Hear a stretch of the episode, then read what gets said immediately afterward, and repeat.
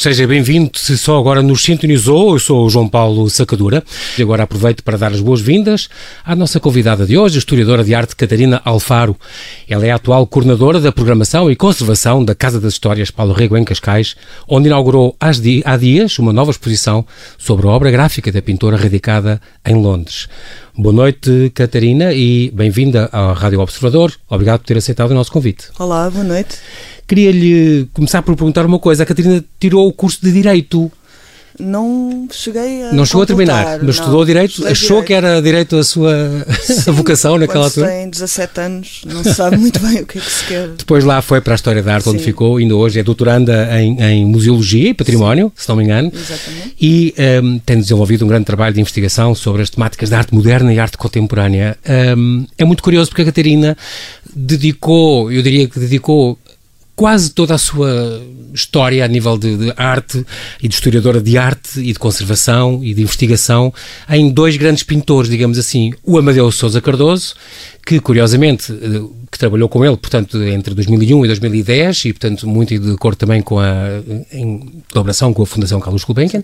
E ele que fugiu de casa, ele que nasceu em Manhuf, portanto, perto de Amarante, e que saiu de casa para ir para Paris com apenas 19 anos. E depois uh, um paralelismo engraçado, a Paula Rego, desde 2011, que tem a ver com a Paula Rego, que também com 16 anos, informou-me há bocado, saiu de casa para ir para Londres estudar. O Amadeu era, foi um pintor que ficou muito tempo esquecido e só muito depois de ter morrido, ele morreu muito novo, com 30 anos de gripe espanhola, Exatamente. acabou muito novo, um, ficou muito tempo na prateleira e só foi reabilitado há relativamente pouco tempo e a Catarina tem um, um bocadinho a ver com isso, um bocado uma injustiça. Sim. Uh, houve um trabalho prévio do, do professor José Augusto de França, que já na altura uh, considerava o Amadeu um dos pintores mais importantes do século XX e portanto uhum. estava documentada estavam documentadas muitas posições muitas uh, participações nos movimentos uh, modernistas da altura uhum. mais importantes mas de facto uh, a Gulbenkian e a ideia foi do arquiteto Somer Ribeiro e depois foi continuada pelo o, o diretor que lhe sucedeu o Dr. Jorge Mulder e e o Catal Raisonné, que, que, que, se tinha previsto uh, começar, era coordenado pela doutora Helena de Freitas, com quem eu uhum. trabalhei muito tempo, e uh, sentiu-se a necessidade, de facto, de fazer um levantamento das obras do Amadeu, porque muitas estariam uh, ainda por, por situar, por inventariar, e, e começámos com essa árdua tarefa de localizar Exatamente. essas obras e sentiu-se também a necessidade de, de algum modo, reconstituir partes da vida do Amadeu através de, de um espólio documental que, entretanto, tinha chegado à Biblioteca de Arte da Fundação Carlos Gulbenkian uhum. e que foi classificado também uh, ah, um, aí e portanto o nosso trabalho foi uh, gerir todo este puzzle que na altura ainda estava ainda era um pouco um puzzle para podermos perceber qual a importância do Amadeu naquela altura, de facto, eh, entre a partir do momento em que ele vai para, Paris, ele destaca-se imediatamente nos grandes, nas grandes exposições modernistas, pondo ao lado de Picasso, Glazes, todos os nomes. Ele era amigo do, do Modigliani, do Brancusi, do, do Romero. Sim, ele estava Conheceu no os Delaunay o Paul Klee, tem, tem assim uma, o Chagall, o, pronto, e depois cá, o Amado Negreiros, o António Gaudi, ele teve com, com o Gaudi sim, em Barcelona. em Barcelona esteve. Uh, conheceu a, a, elite máxima da, da, arte, todo mundo, que tudo que era, que era quem na arte na altura, foi um grande amigo deste talentosíssimo pintor que foi muito esquecido e injustamente esquecido na, na sua própria terra, até que em 1952, portanto, já, já houve este, esta aproximação. A Gulbenkian em 68 comprou, acho que se não me engano, cinco obras importantes dele, e já para o Centro de Arte, de arte Moderna e a partir daí fez finalmente justiça com estas grandes posições. E estou inclusive a falar de, no, no, no Rampalé começou aí também Sim. um grande esforço também da Helena Freitas, claro. Exato. e depois cá em Portugal que foi, que foi também uma, uma grande mostra uh, da obra deste, deste grande uh, pintor modernista que a, que a Catarina, com quem a Catarina trabalhou sobre, sobre a sua obra, debruçou sobre a sua obra Agora, Catarina, portanto, já a Casa das Histórias vai fazer 10 anos, portanto é já Sim. este setembro. Estão previstas Sim. com certeza algumas uh, comemorações especiais e alguma. tem previsto algum, ainda, assinalar a data? Ainda estamos a, a planear. A planear, sim, sim. Muito bem. É uma obra que não posso deixar de realçar, do Eduardo Souto Moura, uma obra, uma das mais emblemáticas obras deste grande arquiteto portuense que, que, que é, ganhou também o, o Pritzker, portanto, como se fosse um Nobel da, da arquitetura. Ele ganhou em 2011, tal como o Cisa Vieira também tem, com quem, aliás, ele trabalhou, e que uh, ganhou com esta obra da Casa das Histórias, uma casa lindíssima ali em Cascais, este, pela terceira vez, o Prémio Cecil de Arquitetura 2010, uh, eh, com esta obra dele, uma obra realmente emblemática. E estamos, portanto, a falar de Paula Rego. A Paula Rego, esta, esta escritora, neste momento está com 80 e... que é? 84 anos, se não me engano. Sim, 84. Uh, outro dia li qualquer coisa sua a dizer que ela está dedicada mais à escultura neste momento. Sim, uh, tem-se dedicado. Tem feito alguns trabalhos tridimensionais, porque uhum. ela utiliza desde sempre, a partir, sobretudo a partir dos anos 90, tendo começado também nos anos 60 a construir alguns uh, chamados bonecos uhum. uh, em tecido e, em, e que de, alguma, de algum modo encarnavam aquelas personagens dos contos tradicionais. Uh, que foi um e é uma temática para ela importantíssima persistente os nursery rhymes exato mas nos anos 70 ela já tinha ensaiado esse tipo de trabalho. E, e, depois, nos anos 90, à medida que a sua pintura se complexifica e começa a encenar todos aqueles episódios que ela quer transferir para a pintura ou para o desenho, eh, ela constrói modelos. Mas esses, hum. model, esses modelos, ela trabalha com modelo vivo e constrói modelos também que, depois insere e, e, que nas suas pinturas depois posicionados cenograficamente a representar todas aquelas histórias. E agora, finalmente, uh, ela percebeu que há aqui um. Uh, ela fez, por exemplo, esta tal escultura chama-se Marie Antoinette, e eu já vi as fotografias e penso que na próxima exposição na Casa das Histórias Paula Rego, Fundação Dom Luís, Câmara Municipal de Cascais, elas vão estar uh, presentes. É o que ela está a trabalhar neste momento, é, é isso? É, Hum. Eu, eu fiquei espantado, Catarina, devo lhe dizer, porque um, vi agora, numa, não foi nesta exposição última, mas talvez na anterior, uh, coisas, camisas assim bordadas por ela. Ela é uma bordadora exímia, eu não fazia ideia. Sim, era, era. E aquela tapeçaria que se encontra no hall de entrada também, sobre a Batalha de Alcácer Quibir. Uh, e também Incrível. nos tais bonecos, que, aquelas personagens, o Gato das Botas, a Princesa da Ervilha, uh, todas elas eram, eram um trabalho de facto de, uh, de bordado, bordado e de texto. Sim, e a camisa foi uma oferta que nós integramos na exposição dos anos 80 porque sim, era um.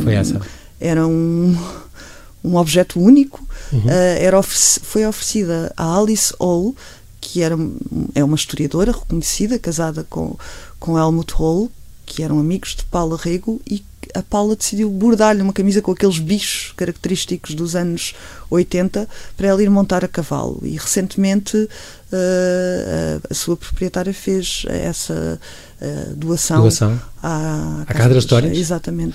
Pronto, a propósito de doações também, ela tem, uh, volta e meia, faz algumas, tem vindo a fazer doações pontuais e ainda este mês, dia 8, se não me engano, 8 de julho, por aí, ela doou 20, 28 obras de gravura, no fundo, decidindo completar a coleção da sua obra gráfica que pertence à Câmara Municipal de Cascais e à Fundação de Luís I Exatamente. e à Casa das Histórias. Um, esta doação foi a maior que ela fez, uh, em número, depois, desde que abriu a Casa das Histórias, se não me engano, em 2009. E isto, há quem interprete isso com, como um hastear de bandeira branca, uh, no sentido de fazer da, da Casa das Histórias, um, fixar lá o acervo dela, portanto, trazer, há um futuro para a fixação das obras dela Sim, na Casa das Histórias, sem dúvida. Sem dúvida. Aliás, eh, para a Paula, este museu que lhe é dedicado tem sido, tem havido um investimento constante, um trabalho constante com a artista e com o filho, uhum. que a representa muitas vezes. Nico Elling. Uh, e tem sido. Estas doações complementam a obra gráfica dela, portanto, que, que o museu abriu em 2009 e ela, de 2009 até 2015, continua a fazer gravuras. Portanto, há, há uma relação constante, há, uma, há um trabalho que é feito também com instituições internacionais e que passa também por nós, e, portanto, o, Museu Casa das Histórias tem cada vez mais vindo a afirmar-se nacional e internacionalmente. São, são, são boas notícias para, para a Casa das Histórias. Já voltamos à conversa, Catarina.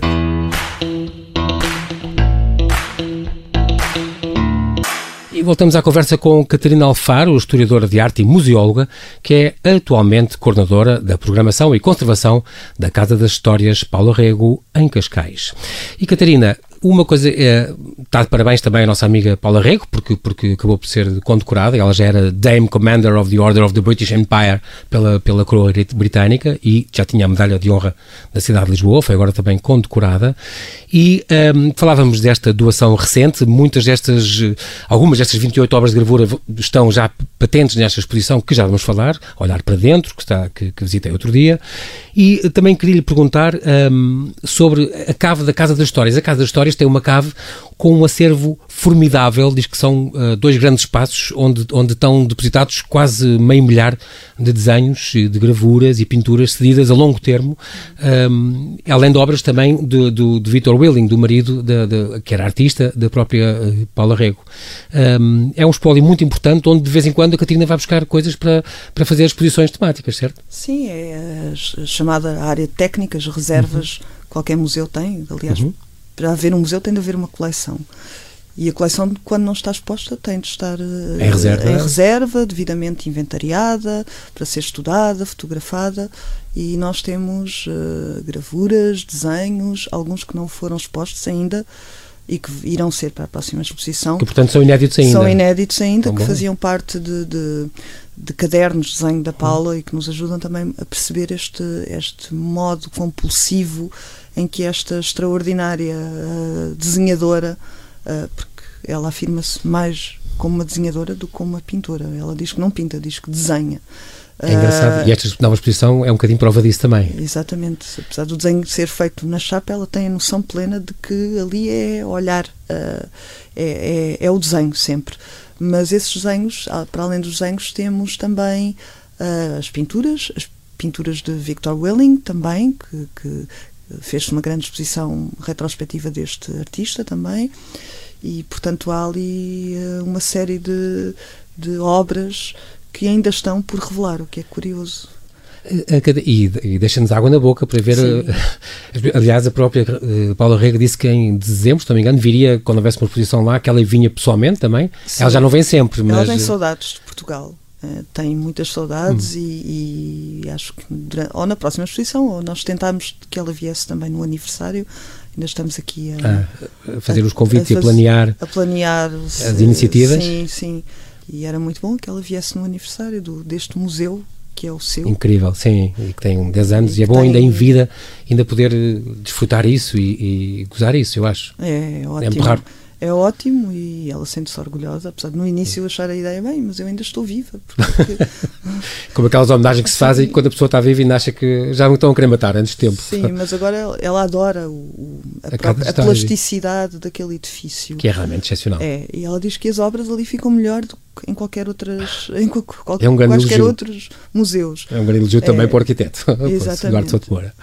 E como é que a Catarina reage àquelas pessoas que há muitas, porque a Paulo Rico também não é consensual. E eu estou a lembrar concretamente daquelas cenas da vida da Virgem Maria que estão no Palácio de Belém, encomendadas uhum. por um grande amigo dela, o Jorge Sampaio, numa visita que ele fez, uma visita oficial que ele fez à eh, Inglaterra. O Jorge Sampaio era amigo de longa data um, e ele, estamos a falar em 2003, portanto já, já tem 16 anos, e ele visitou o ateliê dela em, em Kentish Town, no norte de Londres, e lançou-lhe esse desafio. Uh, e ela pintou estas oito telas uh, com várias cenas, desde a Anunciação até a Assunção, várias cenas da vida da Virgem, muito cruas, que ela, ela sempre retrata e é, é conhecida por usar aqueles modelos vivos e, e, as empregadas dela e as amigas dela e as netas e, portanto, como é que a Catarina, e, e há muita gente que reagiu contra exatamente este espaço sagrado com os quadros dela, que são realmente crus. Uh, como é que a Dina reage quando as pessoas lhe criticam isso? Como é, como é que defende? Eu acho que é preciso olhar para a obra da Paula um, tendo uh, a consciência de que uh, ela trabalha sempre para destacar a essência humana. Aquilo que é humano, mesmo, por exemplo, quando ela representa a Virgem Maria Uh, e grávida e com os, os é, é, ela humaniza todos os cenários e todas as situações mesmo que sejam religiosas uh, por exemplo uh, o anjo aquela obra muito conhecida que tem uma, uma espada e uma esponja na mão não tem asas sequer precisamente porque há esse lado muito terreno das uhum. suas personagens, uh, que é um lado. Uh, ela não queria nem uh, artifícios nem heróis. Ela apresenta-nos uh, a realidade. E depois são e... pessoas comuns, um, um bocadinho à semelhança do que dizia Caravaggio também, que era com pessoas normais Sim. e foi uma grande revolução do Barroco, o primeiro pintor do Barroco, Exatamente. por causa disso, porque ele não era aquelas Nossas Senhoras sempre muito bonitas e não, sempre muito, muito etéreas, é, eram pessoas que ele, que ele usava, modelos vivos, de amigos, de parentes, de, e isso causou um grande impacto na altura, tal como agora, se calhar, está a causar também Paulo Rego e causou nessa altura também com, com as obras que estão na capela do Palácio de, de Belém. Muito engraçado esse, esse desafio. Aliás, o José, José Tolentino Mendonça dizia que, que a arte nos faça abrir os olhos. O desafio é lançado pelo padre e poeta José Tolentino Mendonça, a propósito desses, uh, desses quadros. Lembro depois também de uma exposição uh, chamada Na Praia, que foi que ela teve já em Sim. três anos, há, há três anos. Um, e depois houve a história de, em 2017 daquele documentário que o filho, uh, realizado pelo Nick Willing, filho dela, e que dizia que foi quase à falência com este documentário sobre ela, que foi uma coisa também engraçada, que se, há dois anos que, que passou. E, finalmente, o ano passado, em Paris, teve uma grande exposição no Museu de l'Orangerie, que recebeu mais, quase 200 mil pessoas. Um, houve muita coisa emprestada da, da Casa das Histórias, nesta altura? Houve, houve várias obras emprestadas da Casa das Histórias. Mas, entretanto, antes dessa exposição de Paris, nós ainda uhum. fizemos na Casa das Histórias uma, uma exposição muito relevante, porque pela primeira vez fomos uh, às fontes dos contos tradicionais Sim. portugueses. Fizemos aquela pesquisa uh, que foi perceber até que ponto a Paula Rego investigou. Ela fez uma investigação gigantesca e uhum. sobre os ilustradores dos contos tradicionais e contos de fadas, uh, ganhando várias bolsas da Gulbenkian que foram renovadas. E, portanto, nós pela primeira vez também trouxemos a outros públicos que não os portugueses as traduções dos contos. Aquela dos contos de fadas. Exatamente. E, e aí é que apareciam também aqueles, aquelas figuras uh, têxteis e escultóricas que representavam esses. Era aí também que havia as, as gravuras do Gustavo Doré e que ela se inspirou sim, muito. Sim, sim. Também... Que é uma inspiração, sim, a Paula Rega inspira-se, apropria-se. O Amadeu também Exatamente. fazia isso em termos visuais. A Paula é a partir, uh, a partir dessas referências visuais, mas também das histórias sobretudo este universo das histórias uh, que está sempre presente. E, e, e, já que falou do Amadeu, é uhum. curioso. Esse porque, paralelismo. Porque os dois tinham uma cultura visual uh, absolutamente abrangente, uhum. viam, uhum. iam a museus, vão a museu, a Paula vai, o uhum. Amadeu passava a vida uh, no Trocadero, uh, no Louvre, e tinha uma espécie de perseguição por imagens que para eles eram muito importantes. Ele perseguia imagens, era um verdadeiro colecionador de imagens. E a Paula também tem este lado uh, de referências de, de, dos grandes mestres. Aliás, ela em 1990 é uma artista convidada da National Gallery e vai trabalhar a partir da coleção. Isto também é um ponto muito importante para se perceber o desenvolvimento da pintura de Paulo Rico a partir dessa altura a partir dos anos uhum. 90. Foi nessa altura que ela fez aquele mural de... do Jardim de Crivelli, sim. Que, e que, também, uh, mais uma vez, apresenta aquelas personagens religiosas, as uhum. santas, uhum. que são sobretudo mulheres, dando-lhes uma dimensão humana, humana. Uh, que uh, que não é chocante, é muito mais, para mim não é chocante, mas é, é, é, muito humanizadora, revela-nos a, a, fragilidade, o lado, humano, o e, mais terreno, mais mortal. Apesar dela ser uma pessoa absolutamente religiosa, mas aproxima-nos dessas. Uh, dessas personagens históricas que foram também uhum. históricas. Ela tinha alguns modelos que gostava muito de pintar entre, não sei, amas, amas dela antigas ou empregadas ou... Há várias, uh, sim. Por exemplo, há uma professora um, que aparece numa das gravuras, está agora em exposição, a professora Violeta, que era muito má e que aparece com uma régua. Ela usa, as, assim, as, as, a tia Ludgera, que lhe contava as histórias. Uh, e nos anos 70 ela também diz que usava, uh, uh, pintava as pessoas de quem ela não gostava. Apareciam nas, nas, nas pinturas, mas não, diziam, não dizia nunca quem eram, mas aparecem várias ao longo da, da sua já gigantesca produção, ela retrata sempre, e por exemplo, retrata-se numa obra que está agora em exposição do, da série de Jane Eyre, ela retrata-se com as netas, ela introduz-se ali no meio daquela narrativa uh, vitoriana uhum. e, e autorretrata-se algumas vezes. Uh, utiliza membros da família também como modelos. Uh, houve um, não sei se era o Peter Pan, se era alguém, houve uma, uma um neto ou, um neto uma neta que entrava. sim, precisamente porque é essa, ela quer dar esta dimensão real Humana, exatamente. e real. Faz-nos Uh, apropriar de- disso e sim. tem mais a ver connosco, não é? Se é uma coisa próxima, se não é uma coisa tão etérea, nós identificamos mais e gostamos.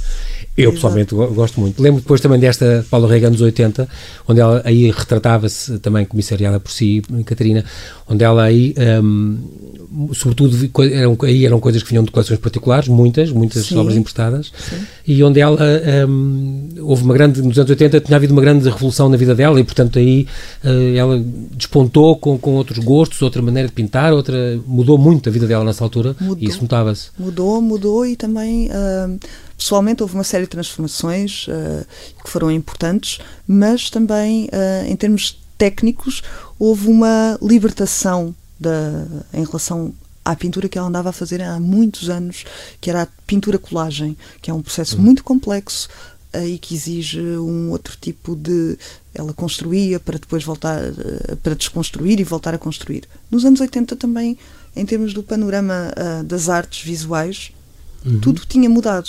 Ela diz que na altura sentiu que já não havia necessidade de fazer arte, arte académica. Portanto, ela liberta-se e começa a perceber que não há uma diferença tão grande entre o desenho e a pintura. Ela pode, ela pode com um pincel, ahm, aplicar a tinta diretamente na tela e não, ahm, não se autocensurar. Ser mais livre, utilizando a cor e, e depois até os próprios formatos com esta libertação são muito maiores. Há uma explosão de, de cor e de figuras que, que começam a invadir a sua Criatividade, pintura. no fundo. Exato. Um, esta que está, Olhar para Dentro, que, que ainda foi inaugurada agora dia 11 de julho, vai estar até 17 de novembro, lá na Casa das Sim. Histórias, é uma estreia mundial. Um, esta exposição Looking In, portanto, Olhar para Dentro, uh, reúne estes 60 anos de produção uh, da obra gráfica de Paulo Rego, uh, incluindo mais de, são cerca de 200 peças, que lá estão Sim. expostas, é uma grande quantidade, e também há desenhos preparatórios para a execução de gravuras e de chapas de cobre, foi uma coisa que uma inovação que eu achei piada de mostrar. Porquê que esta exposição é perfeitamente imperdível? Ela é imperdível porque, ahm, para já, por aquilo ah, que o João Paulo falou, ah, que, se- que é uma grande.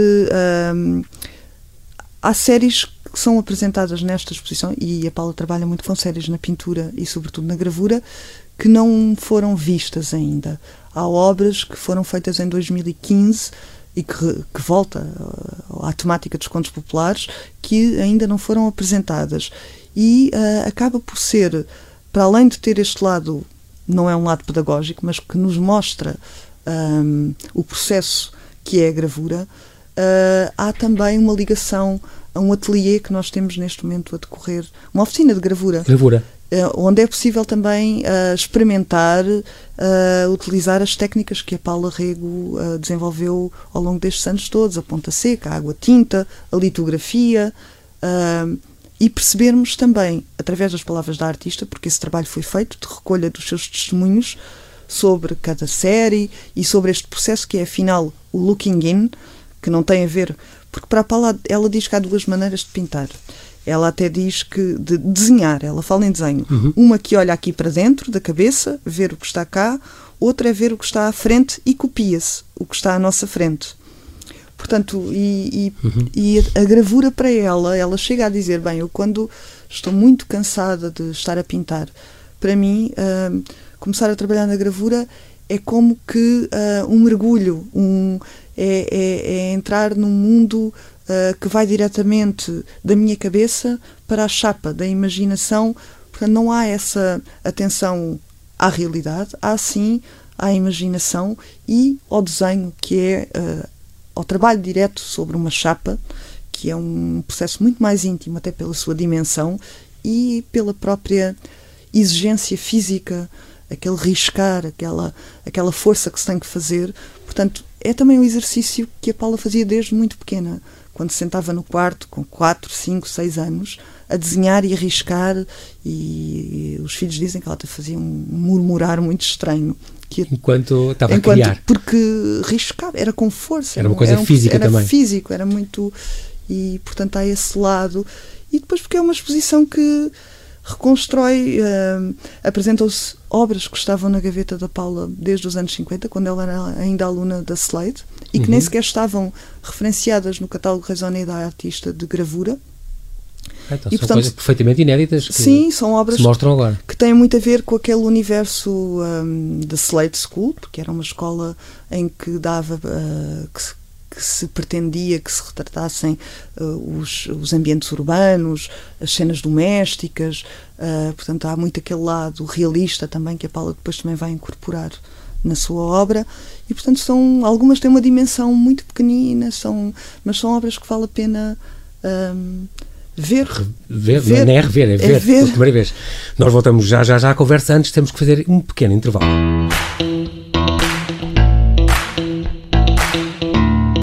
E voltamos aqui à conversa com Catarina Alfaro a propósito desta exposição Looking In, ou Olhar Dentro, que está agora na Casa das Histórias até 7 de novembro. Um, estávamos a falar precisamente desta terceira edição da Oficina da Gravura que, que, que vai acontecer com ateliês, sessões abertas, visitas e um curso intensivo atividades dirigidas ao público em geral e que exploram estas técnicas que ela usou na criação da sua obra gráfica. Uh, a Paula Reis também não para e já tem até uma, uma série de exposições marcadas em 2010 uh, no Reino Unido. E não só. Sim, uh, há, uma, neste, há uma exposição neste momento que está a decorrer no Milton Keynes uhum. e que irá passar para outras cidades para, e, e, e pelo menos para a Escócia e agora não me recordo qual é a outra. E depois, uh, acho que é na, Escócia, e depois ainda está em, em, Dublin, em Dublin, e em Madrid. Em, Dublin, em Madrid? Em Madrid, mas depois. E, ah, sim, em, em Madrid, 2019, exatamente. 2020. E depois temos uma grande exposição, esperemos que seja uma grande exposição de Paulo Rego na Tate, na Tate Britain, ah, em 2021, sim. Ah, pronto, aí também vai ser um grande, um, um grande momento de contactar. Uh, estes pedidos são, são feitos diretamente. Ela tem alguma interferência nas obras que vão para essas exposições, Catarina, ou não? Uh, ou é a própria galeria que conhece e que pede, tendo o catálogo razoné, pode sempre pedir-lhe, queremos esta e esta e esta e esta. Como é que isso processa normalmente? Bem, connosco eu tenho a liberdade de escolher as obras e às vezes o que me acontece é ser surpreendida com obras que eu nem conhecia. Uh, e então aí é maravilhoso. Por exemplo, estes desenhos preparatórios da gravura eu não sabia que existiam. E Mas aí foi a própria uh, pintora que, que, que, fizeram. Se ofereceu para. Sim, sim, sim. Há sempre essa colaboração e estão sempre obras. A, de facto, a produção dela é. É brutal. É, é inexcedível e ela, tal como o Amadeu, trabalha, trabalha, trabalha. Aliás, a máxima do Amadeu era Je travaille e a Paula, ela não, não há um dia que não vá para o, para o, para o. Para o ateliê. Portanto, há obras que nós ainda nem chegamos lá, não, ainda não nos foram, eh, não foram mostradas, mas uhum. mais cedo ou mais tarde. Ela tem alguma superstição dessas? Só mostra quando está acabado ou assim, ou não? Do que obras, Por exemplo, aquela série sobre a depressão que foi apresentada uhum. na, na exposição Histórias e Segredos, na Casa das Histórias Paulo Rico, estava escondida. E esteve escondida uhum. durante 10 anos, porque era um tema eh, muito pessoal e tinha a ver com várias depressões que a Paulo Rego passou a durante vida. a sua uhum. vida e elas estiveram escondidas porque Paulo sentia que ainda não era o momento, talvez porque não tivesse ultrapassado esse estado emocional. Não queriam partilhar antes de tempo. Eh, não queria, mas uh, depois foram mostradas, felizmente, e há outras que, que eu acredito que ainda não tenham sido. Ainda não tinham visto a luz do uh, dia. Sim, sim, exatamente. Ah, e nesta exposição uh, o Looking In, olhar para dentro, há obras que são uh, provas únicas, ou seja, que a Paula depois não editou outras gravuras e que só existem ali na Casa das Histórias, nomeadamente uma mulher cão. Ou seja, ela achou que aquele tema se tinha esgotado, mas no entanto fez uma gravura e há ainda outras. Esta, esta do Mulher Cão que falou tem um bocadinho a ver também com o cancro do marido e não é uma sublimação qualquer da doença múltipla. que o marido teve, a esclerose uh, múltipla do marido. Ela diz que é uma homenagem uh, ao marido, que ela tinha que fazer uma obra muito, muito forte. Uh, fez a dança, que é uma obra de libertação a seguir à morte do marido, logo em 88. Uhum. mas a Mulher Cão já é outra coisa. A Mulher Cão, que aliás é um tema que ela já tinha explorado Recorrente. em 1952. Exatamente tem a ver com esta condição em que as mulheres se encontram muitas vezes, em que são dominadas e uh, pelos maridos, mas que ao mesmo tempo também podem ser agressivas, podem ser dependentes, mas também podem a qualquer momento uh, ter um comportamento que não é expectável. E, aliás, essa aproximação animal é sempre muito frequente na obra da Paula. Na obra dela, é verdade. Sim. E pronto, como diz Catarina Alfaro, não conhecer as gravuras de Paula Rego é desconhecer a alma da obra da artista e lamenta que muita gente considere que só a pintura vale a pena ver. Não é bem verdade? E Catarina, eu resto tenho que lhe agradecer, nós não temos tempo para mais. Agradecer mais uma vez, obrigado por ter aceitado este nosso convite, para este serão cheio do talento da nossa mais famosa pintora radicada em Londres. Aconteça o que acontecer aqui no Observador.